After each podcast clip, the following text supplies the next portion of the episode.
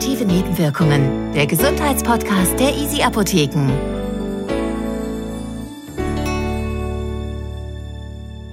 Hallo und herzlich willkommen zu Positive Nebenwirkungen, dem Gesundheitspodcast der Easy Apotheken. Wir beschäftigen uns in dieser Folge mit der Frage, wie man fit und gesund durch die kalte Jahreszeit kommt. Im September und Oktober beginnt nämlich die Erkältungssaison und die hält dann in etwa bis zum März an. Dazu gesellt sich dann noch die Grippe, die in der Regel im Februar ihren Höhepunkt erreicht. Von einer laufenden Nase bis hin zu Fieber, Gliederschmerzen und tagelanger Bettruhe ist somit fast jede und jeder einmal betroffen. Was aber kann man tun, damit es einen nicht oder nicht so schlimm erwischt? Auf der Suche nach Antworten landet man dann zwangsläufig immer beim Immunsystem. Wir haben daher jemanden eingeladen, der sich mit dem Immunsystem bestens auskennt. Frau Dr. Cornelia Roggenbuck Sie sind studierte Ökotrophologin. Ihre Diplomarbeit haben Sie im Bereich Immunologie an der Universität Bonn geschrieben. Seit 2007 sind Sie Scientific Manager in der Abteilung Medizin bei Orthomol. Frau Roggenbuck, herzlich willkommen bei Positive Nebenwirkungen. Hallo, danke für die Einladung.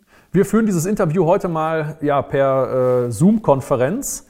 Eigentlich wollten wir uns ja live und in Farbe bei Ihnen treffen, aber die Corona-Situation macht uns da einen Strich durch die Rechnung. Wir nehmen das trotzdem sportlich als Herausforderung und machen da technisch das Beste daraus. Frau Roggenbuck, ganz grob die erste Frage, was ist überhaupt das Immunsystem? Das ist ja erstmal ein abstrakter Begriff, aber was ist es, woraus besteht es, wo befindet es sich und wie arbeitet das, wie geht das mit Erregern um? Okay, also das ist jetzt schon mal eine ziemlich wichtige und große Frage um es jetzt möglichst knapp zusammenzufassen, dass es jetzt nicht ein wahnsinnig langer Monolog wird, das Immunsystem ist im Grunde ein System, das besteht aus Zellen, Geweben und Botenstoffen aller Art. Es fängt im Grunde mit der Haut an. Der Körper hat ja die Haut als Hülle, als Schutzbarriere und da werden schon mal viele Attacken von Keimen abgewehrt.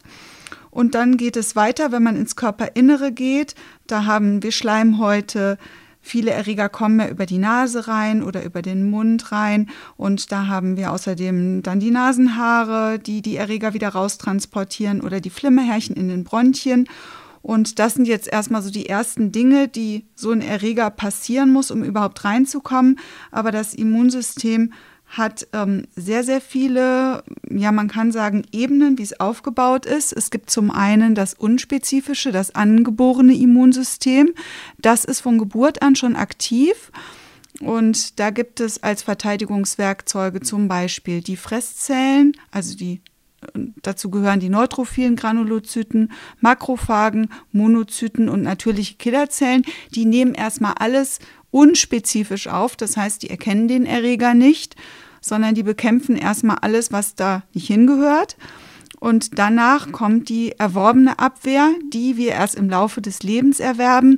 Deswegen werden ja auch Kinder so häufig krank, weil sie noch nicht so viele Erreger kennengelernt haben. Da sind dann die wichtigsten Verteidigungswerkzeuge die T- und die B-Lymphozyten. Und beim, also wenn der Erreger reinkommt in den Körper, dann wird immer zunächst die unspezifische Immunabwehr aktiv. Das heißt, der Erreger wird zum Beispiel so im Halsbereich, wenn wir so eine Erkältung bekommen, dann haben wir Halsschmerzen. Und da stürzen sich dann die ersten Fresszellen auf den Erreger und eliminieren die. Und diese Fresszellen, die Phagozyten, die ähm, werden dann durch Zytokine, also durch sogenannte Botenstoffe, die spezifische Abwehr informieren. Hallo, hier ist jemand, kommt mal her.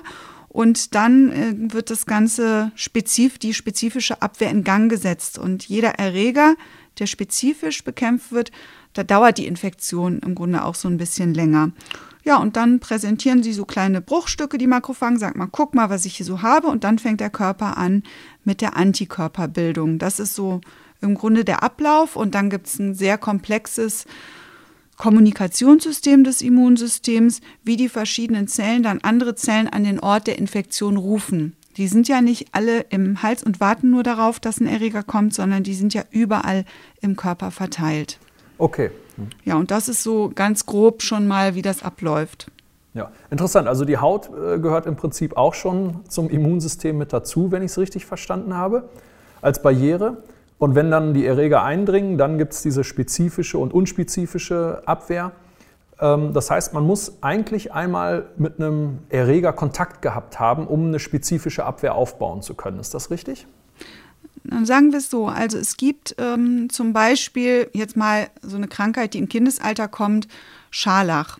Ne? Wenn man einmal Scharlach gehabt hat und der Körper hat zuerst unspezifisch und dann spezifisch darauf reagiert und diese Antikörper gebildet, wenn dann der nächste Scharlacherreger kommt in einer gewissen Menge, dann, sagt er, dann sagen sofort, dann, dann, dann fangen, fangen wieder die Phagozyten an und präsentieren Bruchstücke und dann sagt der Körper, ach, den kenne ich schon. Und dann kommt sofort die spezifische Abwehr und macht den unschädlich. Das geht dann ziemlich schnell. Deswegen wird man da nicht mehr deutlich an Scharlach erkranken.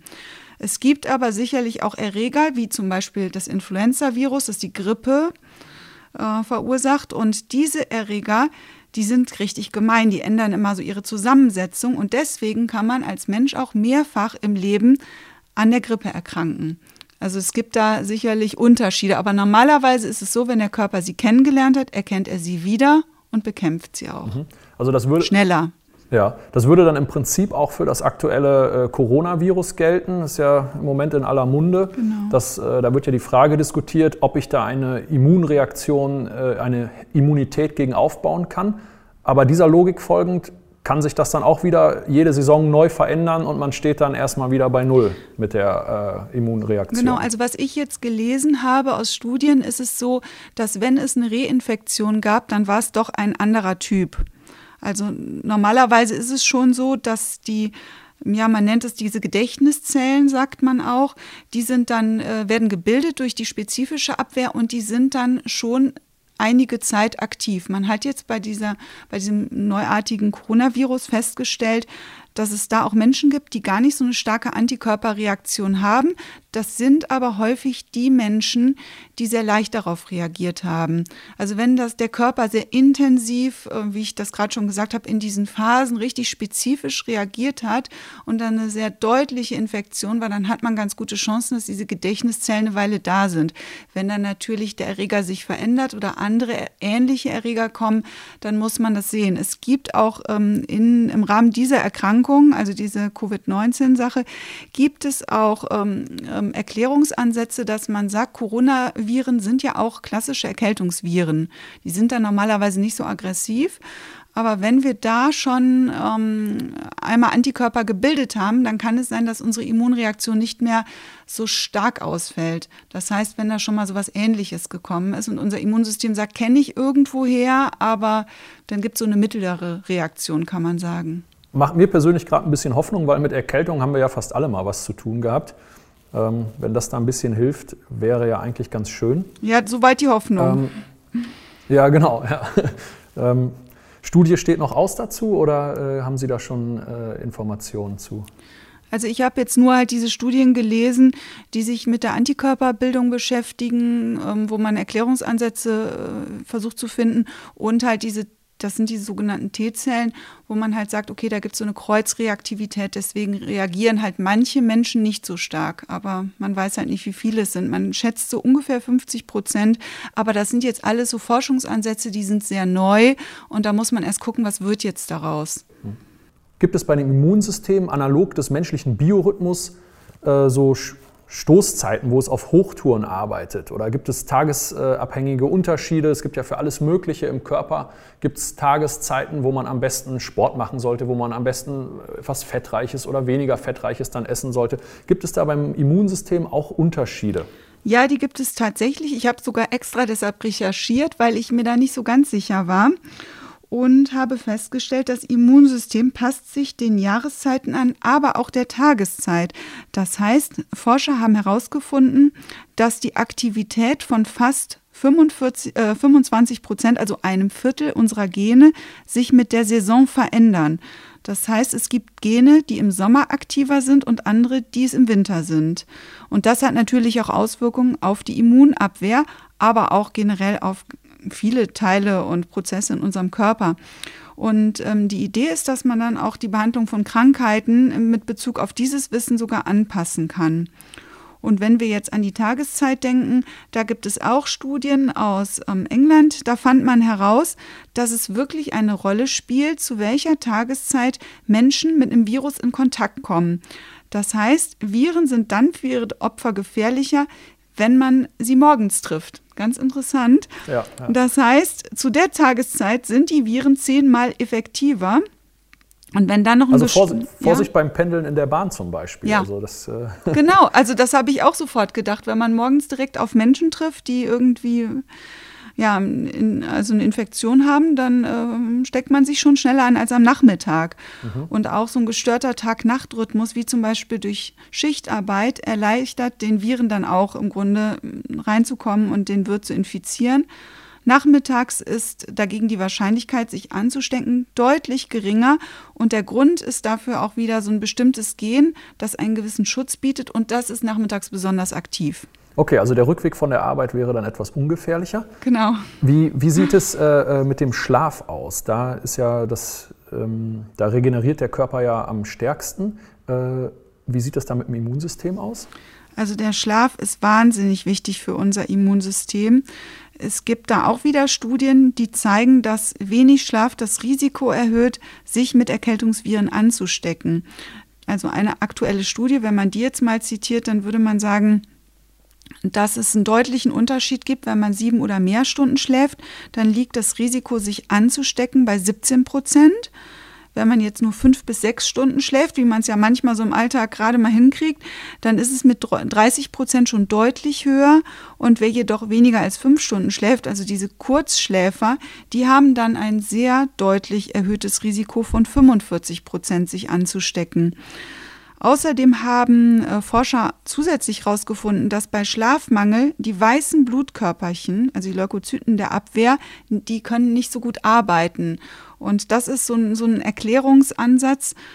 Man weiß jedenfalls, dass das Immunsystem die Nacht braucht, dass da ganz viele wichtige Prozesse ablaufen und es deshalb wichtig ist, da genug Zeit für die Nachtruhe einzuplanen. Ja, Schlafmangel ist leider für viele Menschen ein Thema. Ich habe da mal so einen guten Spruch gehört, der heißt, die Menschen gehen ins Bett, wann sie wollen, aber sie stehen auf, wann sie müssen. Ja. Und ähm, ja, wenn man dann abends noch äh, die eine oder andere Serie geguckt hat, zwei Stunden zu lang oder so, dann, äh, und der Wecker klingelt um sechs, dann hat man wahrscheinlich ein Defizit und äh, der Theorie nach dann auch schon direkt ein erhöhtes äh, Risiko für äh, Anfälligkeiten.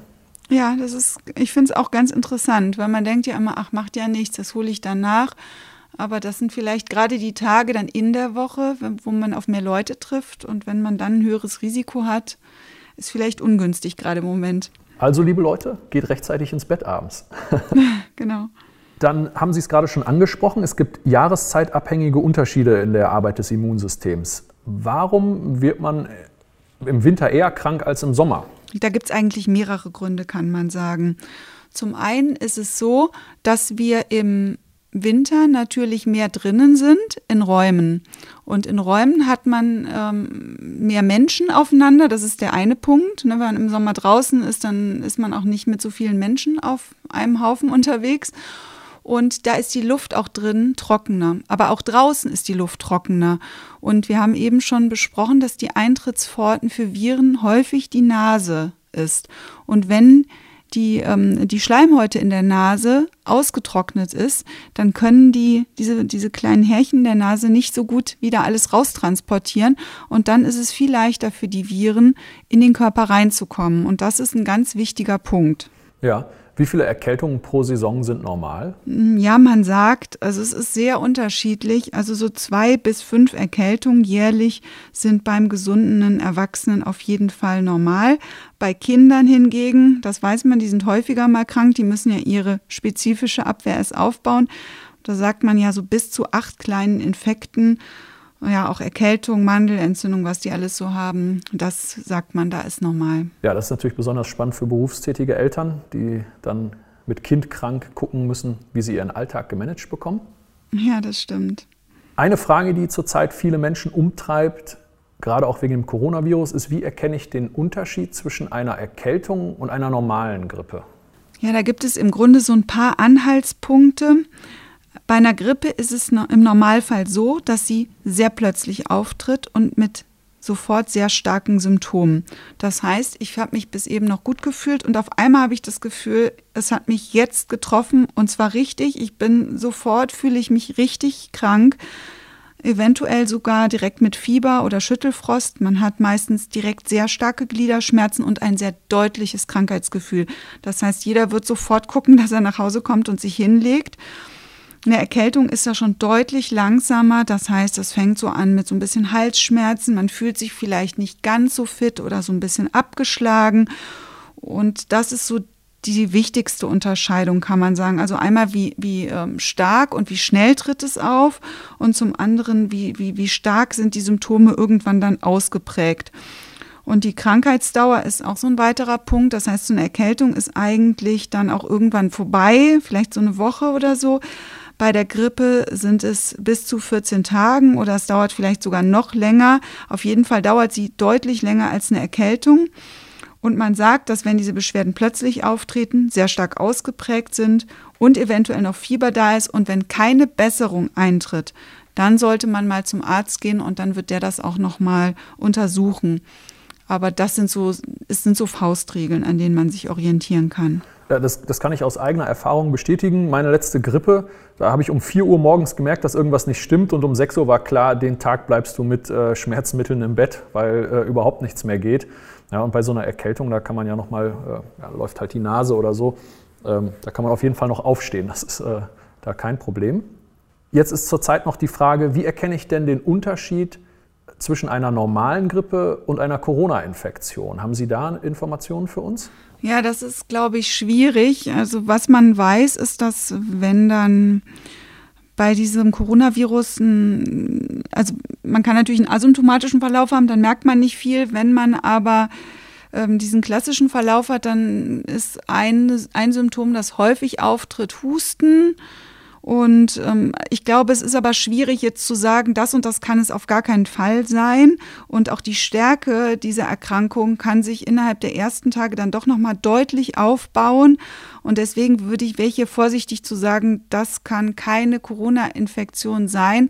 Aber ich würde sagen, so ganz klassisch Hustenfieber und auch diese auftretenden Geruchs- und Geschmacksverluste, dass das äh, wirklich was ist, wo ich dann schon mal ähm, überlegen würde, das mal ärztlich abklären zu lassen, vorher mal beim Arzt anrufen, ob er noch weitere Punkte hat und natürlich, ob man jemanden äh, Kontakt zu jemandem hatte, der auch oder das gehört hat, dass über Ecken, dass jemand das Coronavirus hat und äh, dass man dann doch irgendwie äh, im Kontaktbereich Bereich da unterwegs war.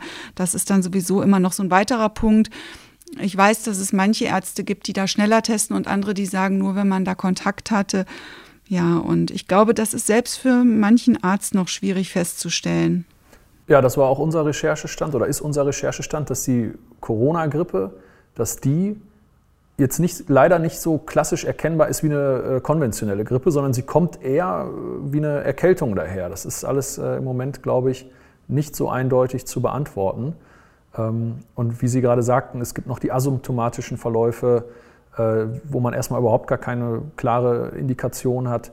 Und äh, wie Sie auch sagten, am Ende ist es dann der Test beim Arzt. Aber auch da bitte nicht losrennen, in das, ins Wartezimmer setzen, sondern wirklich erstmal anrufen und mit dem Arzt bei einem Verdacht auf eine Corona-Infektion das Ganze erstmal telefonisch abklären. Ähm, jetzt können wir direkt mal eine Community-Frage dazu einwerfen. Und zwar haben wir die Frage, macht Zugluft, also wenn man das Fenster oder die Tür auf hat, ist das wirklich ein Grund, ein Auslöser, der krank macht? Hm, das ist äh, ganz interessant. Wir denken immer, wenn wir uns, äh, wenn wir kalt werden, dann werden wir auch schneller krank. Also dieses Zugluft, kalte Füße, das sind so die Klassiker. Sagt man immer, oh, jetzt werde ich bestimmt krank, jetzt muss ich irgendwie direkt mal in die warme Badewanne. Und es ist, äh, wie ich eben schon gesagt habe, in der Nase sind diese Flimmerhärchen und ähm, die trocknen in der Winterzeit natürlich aus. Und das schränkt jetzt gerade die, die, die Reinigungsleistung ein. Und das ist so ein Punkt, wo man sagen muss, ähm, das ist das Einzige, wo man wirklich Studien hat und sagen kann, ähm, dass äh, das führt eher zu einer Erkältung. Es ist also nicht wirklich die Kälte oder es ist beziehungsweise, wir haben eben schon festgestellt, die Winterluft ist auch trockener als die Sommerluft. Das heißt, es geht alles darüber, wie die Viren wirklich reinkommen. Ich stecke mich also jetzt nicht einfach nur durch Kälte an. Also man hat da so viele Studien gemacht, hat Menschen in Schwimmsachen, nachdem sie aus dem Wasser kamen, stundenlang auf den kalten Flur gesetzt. Man hat Durchzug gemacht, man hat Füße in Eiswasser gestellt. Und man konnte bei den meisten Studien wirklich nicht nachweisen, dass es da zu einer Erkältung kommt. Es sind wirklich diese ähm, Im Grunde ist es die Nase, die kalt wird und diese eingeschränkte Arbeit dieser Flimmerhärchen und der Schleimhaut, wodurch die Viren schneller reinkommen. Also wenn man irgendwas wärmen will, dann, ähm, also warm anziehen ist sicherlich nicht verkehrt, definitiv nicht. Aber ich habe jetzt gelesen, man sollte eigentlich gucken, dass die Nase warm gehalten wird dann, weil diese ganzen Extremitäten wie die Nase, ja, das ist lustig, ne? Die kühlt ja irgendwie schneller aus. Brauchen wir Nasenwärmer. Ja, ich habe auch schon gedacht, damit müsste man jetzt mal irgendwie auf den Markt kommen und sagen, hier, diesen Winter bitte Nasenwärmer anziehen. Und ähm, das ist zumindest das, was die äh, Recherchearbeit äh, gezeigt hat. Ne? Es ist wirklich ähm, so eine Sache. Man kann es nicht eindeutig nachweisen, aber sicherlich ist es immer gut, wenn die Extremitäten, wenn alles gut durchblutet ist, wenn ähm, das, die Abwehrleistung gut funktioniert. Das ist auf jeden Fall sinnvoll. Aber man kann jetzt nicht sagen, ich war im Kalten, also werde ich jetzt automatisch krank. Also man braucht schon Erkältungsviren dazu und dann halt, die müssen auch irgendwie reinkommen. Okay, also wenn sich die Kinder zu Hause mal keine Socken oder Hausschuhe anziehen wollen auf dem kalten Fliesenboden, ist das nicht so dramatisch wie allgemein vermutet. Ja, zumindest ist es in Studien nicht bewiesen. Ich finde immer subjektiv mhm. ist man immer der Meinung, ah ja, gut, das war diese Situation, da bin ich kalt geworden und so.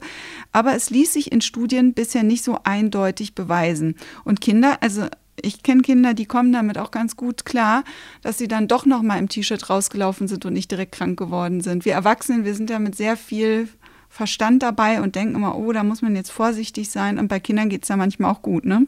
Ja. Wenn, man, wenn es einen dann erwischt hat, woran kann man erkennen, ob es ein viraler oder ein bakterieller Infekt ist, was dann ja auch Auswirkungen auf die Behandlung hat? Mhm.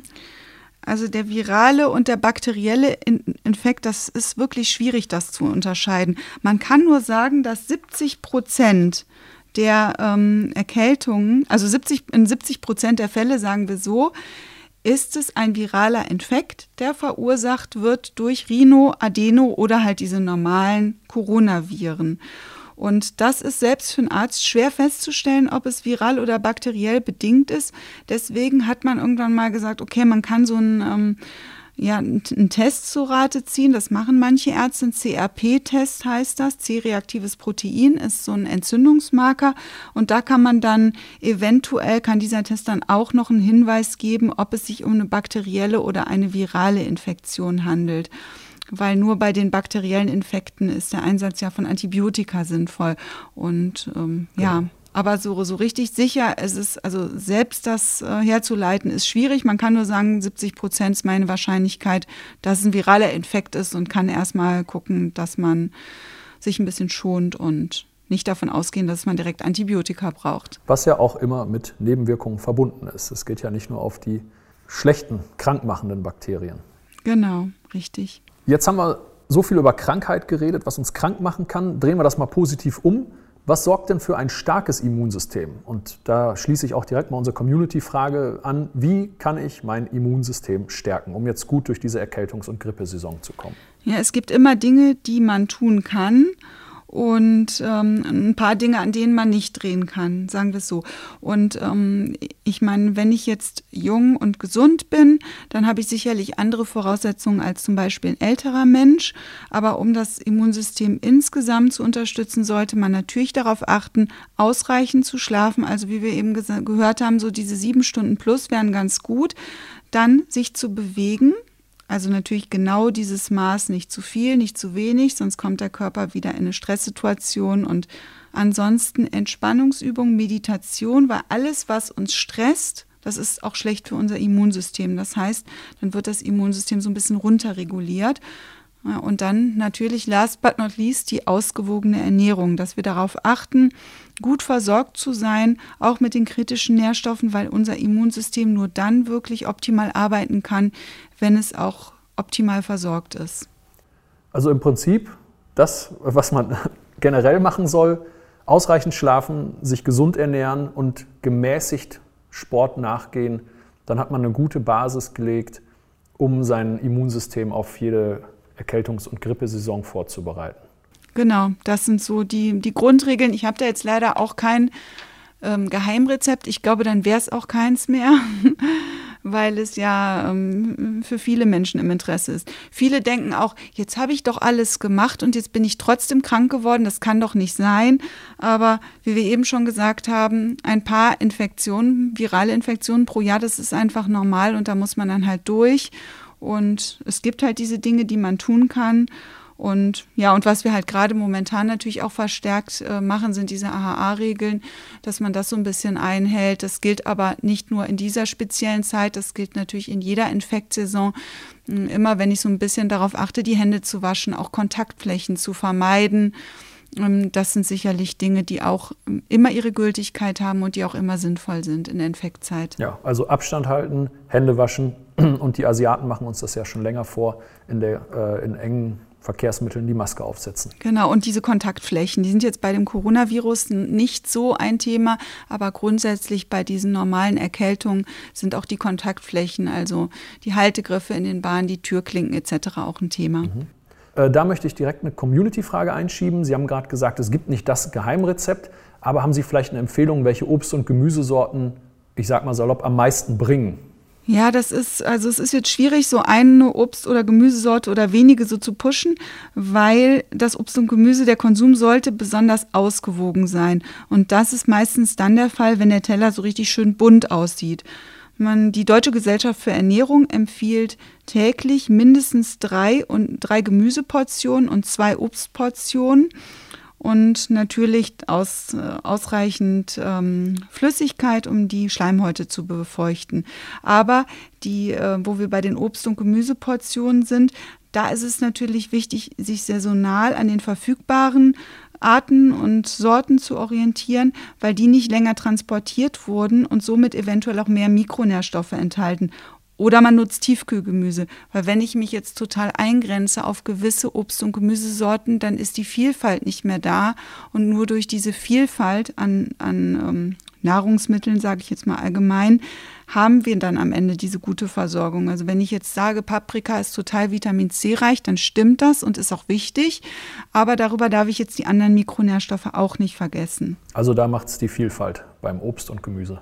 Genau auf jeden Fall lieber kurze Transportwege, saisonale Sachen, die es direkt ähm, momentan gibt, weil darüber habe ich dann auch über das Jahr eine tolle Versorgung. Ich, Im Sommer werden Speicher gefüllt mit, mit anderen Mikronährstoffen als jetzt so gegen Winter und das würde ich auch so ein bisschen nutzen, dass man diese Saisonalität auch mitnimmt und dann auch immer sehr abwechslungsreich ist. Schont natürlich auch die Umwelt, wenn man sich an saisonales, regionales äh, Essen hält weniger Transportkosten. Gibt es äh, Nahrungsergänzungsmittel, wo Sie sagen, dass die Sinn machen? Mhm. Also es ist ähm, sicherlich so, ähm, dass Nahrungsergänzungsmittel ähm, dann sinnvoll sind, wenn ich es jetzt nicht schaffe, alles immer jeden Tag in ausreichender Menge aufzunehmen. Und das ist schwierig, wenn man so überlegt, so die letzten Tage, was habe ich so gegessen und ist da mal ganz ehrlich, komme ich da mindestens auf meine fünf Obst- und Gemüseportionen. Hm, wenn ich da nicht sicher bin, dann ist sicherlich so eine Nahrungsergänzung sinnvoll. Dann sollte es aber schon so sein, wenn man etwas nimmt, dass man etwas nimmt, wo wirklich viele verschiedene Mikronährstoffe enthalten sind, weil der Körper ja nicht nur einzelne Mikronährstoffe braucht. Bei Erkältung werden immer so einzelne Dinge gehypt. Da sagt man, Vitamin D ist wichtig oder Vitamin C oder Zink. Und ich denke, unser Körper ist so aufgestellt, dass er alle diese Substanzen braucht. Und dann sollte man vielleicht ähm, darauf achten, sowas zu haben. Und auch ähm, ja, die sekundären Pflanzenstoffe, die da ja auch immer eine große Rolle spielen und die man dann auch immer so Superfoods auch empfiehlt. Da würde ich sagen, mm, das kann man auf jeden Fall dazu machen. Da spricht überhaupt nichts dagegen. Aber bei einer ja, also so als, als Add-on ist das auf jeden Fall für viele eine gute Sache, vor allen Dingen, wenn es jetzt in den Herbst-Winter geht und man sagt, okay, ich nehme jetzt nicht regelmäßig alle Mikronährstoffe auf, Denn es gibt ja auch viele kritische Mikronährstoffe, wo wir genau wissen durch die nationalen Verzehrsstudien, dass wir da viel zu wenig aufnehmen. Und wenn der Körper, also das Immunsystem, diese Mikronährstoffe nicht bekommt, dann kann es in der Tat nicht so effektiv arbeiten. Da gibt es sehr gute Studien dass es, ähm, dass dann weniger Antikörper gebildet würden, dass die Immunzellen nicht so ähm, in der ausreichenden Menge verfügbar sind. Also das ist schon wichtig, dass man darauf achtet jetzt. Sehr gehypt ist ja im Moment auch goldene Milch mit Kurkuma. Was halten Sie davon? Ja, ich halte nie so viel davon, wenn so einzelne Dinge dann so sehr hervorgehoben werden. Beim Kurkuma oder diesen anderen, ja, nennen wir sie Superfoods, gibt es Daten, dass die gute antioxidative oder entzündungshemmende Eigenschaften haben. Da spricht sicherlich auch nichts dagegen, das zusätzlich zu nehmen, aber man sollte immer auf die, ähm, ja, auf die Menge achten, dass es in einem normalen Mengenbereich ist, wie man es vielleicht auch mit der Nahrung aufnehmen würde. Und dass man nicht denkt, das ist es jetzt und alles andere brauche ich nicht mehr. Also zusätzlich kann man das gerne machen. Wie gesagt, da gibt es einige ähm, positive Eigenschaften. Viele sind aber eher In-vitro-Studien, also aus dem Reagenzglas. Aber ich würde darauf achten, dass mal Kurkuma ist, mal vielleicht was anderes ist, dass der Körper halt da auch wieder diese Vielfalt hat. Ja. Hilft eigentlich kalt duschen und saunieren? Kann man sich damit wirklich abhärten und sein Immunsystem stärken? Grundsätzlich ist das schon so, dass man da einen Effekt haben kann. Damit man einen messbaren Effekt hat, sollte man aber vielleicht dann wirklich, also für die Sauna gilt dann äh, wirklich ein, zweimal die Woche gehen und dass man sich dann auch wirklich an diese Saunaregeln hält, diese Ruhe einhält, das Abkühlen einhält weil durch die Hitze weiten sich die Gefäße und die Durchblutung wird gesteigert. Und auch die Schleimhäute werden durch diese, durch diese, durch diese Wärme und diese ja, diese anregende Durchblutung, davon profitieren die ja dann auch die Schleimhäute und so steigert man auch die Absonderung von Sekreten, bei denen sich die Abwehrstoffe gegen die Krankheitserreger bilden. Also das kann man schon machen, da spricht nichts dagegen. Man sollte nur nicht kalt duschen oder in die Sauna gehen, wenn man krank ist, weil dann wird alles nur noch schlimmer. Ja. Wie viel kann man aktiv beeinflussen, was die Stärke seines Immunsystems beanlagt und wie viel ist Veranlagung? Wissen Sie dazu was? Ja, also grundsätzlich kann man sagen, es gibt viele Faktoren, die sich auf das Immunsystem auswirken. Jetzt nur zu sagen, es ist die Veranlagung, wäre sicherlich ein bisschen wenig. Es gibt halt ähm, Dinge, die wir nicht beeinflussen können. Das ist zum Beispiel unser Geschlecht, das Alter, der Hormonstatus und natürlich auch diese genetische Veranlagung. Außerdem ist sicherlich entscheidend, haben wir häufig Kontakt mit Erregern, wie ist unser Impfstatus und wie ist unsere Keimexposition im Lebensumfeld. Also wenn ich jetzt irgendwo arbeite, wo viele kranke Menschen oder ich viele äh, Kontakte zu Menschen habe, ist es sicherlich was anderes oder ob ich jetzt allein in einem Büro sitze und nicht viele Menschen treffe. Ja, und deshalb ist es schon so, also man kennt ja immer so Menschen, wo man sagt, die werden ja nie krank. Das gibt es schon. Ich denke auch, dass da die genetische Veranlagung auch eine Rolle spielt. Aber es ist halt ein, so eine Mixtur im Grunde aus vielen Dingen. Wie gesagt, die Ernährung, die hatten wir jetzt eben schon, aber auch die Lebensweise, die ist auch ein wichtiger Einflussfaktor. Bewegung, Rauchen, Alkoholkonsum, Stress, chronische Erkrankungen oder auch müssen wir regelmäßig Medikamente nehmen. Oder ähm, haben wir überhaupt einen stressigen Alltag, weil Stress das Immunsystem ja auch dadurch ähm, ja supprimiert, kann man sagen, weil bei häufigem und chronischem Stress Cortisol ausgeschüttet wird. Also das kennt man ja, dieses Stresshormon. Und das wirkt immunsupprimierend und deshalb wird sie auch bei Autoimmunerkrankungen so gerne eingesetzt. Und das alles, glaube ich, ist ein bisschen mehr als diese Veranlagung, von der man so gerne spricht, sondern all diese Faktoren zusammen machen es dann aus am Ende. Sie haben gerade das Alter angesprochen, das eine Relevanz hat. Warum sind ältere Menschen anfälliger für Infekte? Ältere Menschen, hm, ja, da ist es so, dass das Immunsystem nicht mehr ganz so gut funktioniert wie bei jungen Menschen. Insgesamt gibt es mehr, also ein höheres Maß an oxidativem Stress und einige Immunreaktionen laufen nicht mehr so zielgerichtet ab. Insgesamt sind aber eigentlich alle Bereiche der Immunabwehr vom Altersprozess betroffen. Auch die Bildung der Immunzellen ist verringert. Es laufen außerdem mehr entzündliche Prozesse ab und das nennt man in der Fachsprache Inflammaging, also Entzündung und Altern. Das ist dieses Wort zusammen, also Inflammation und Aging. Und auch Impfungen bei älteren Menschen sind deutlich schwieriger, weil die Bildung von Antikörpern eingeschränkt ist. Und das alles insgesamt macht es dann schwieriger für alte Menschen, ähm, mit einer Infektion zurechtzukommen. Jetzt haben wir die ganze Zeit darüber gesprochen, dass wir ein starkes Immunsystem haben, das äh, ordentlich Gas gibt im Kampf gegen Erreger und Eindringlinge. Aber gibt es auf der anderen Seite vielleicht auch ein zu viel des Immunsystems? Beziehungsweise wir kennen es ja von Allergien und Autoimmunkrankheiten. Was passiert in solchen Fällen? Ja, Allergien oder Autoimmunerkrankheiten werden ja durch ein überschießendes Immunsystem ausgelöst. Es ist auch immer noch nicht so ganz klar, warum es zu diesen Fehlfunktionen kommt aber man vermutet ein Zusammenspiel mehrerer Faktoren, also einmal genetische Veranlagung, Impfungen, Giftstoffe, durchlebte Infektionen mit Bakterien und Viren. Zum Beispiel hat man vielleicht schon mal gehört, das Epstein-Barr-Virus, das kann auch noch mal dazu führen, dass da andere Erkrankungen, Autoimmunerkrankungen häufiger auftreten. Und ja, die Immunreaktion richtet sich ähm, bei Allergien gegen exogene Stoffe aus der Umwelt und bei den Autoimmunerkrankungen kommt es dagegen zu einer krankmachenden Reaktion, krankmachenden Reaktion gegen körpereigene Strukturen. Das ist ja so ein bisschen der Unterschied.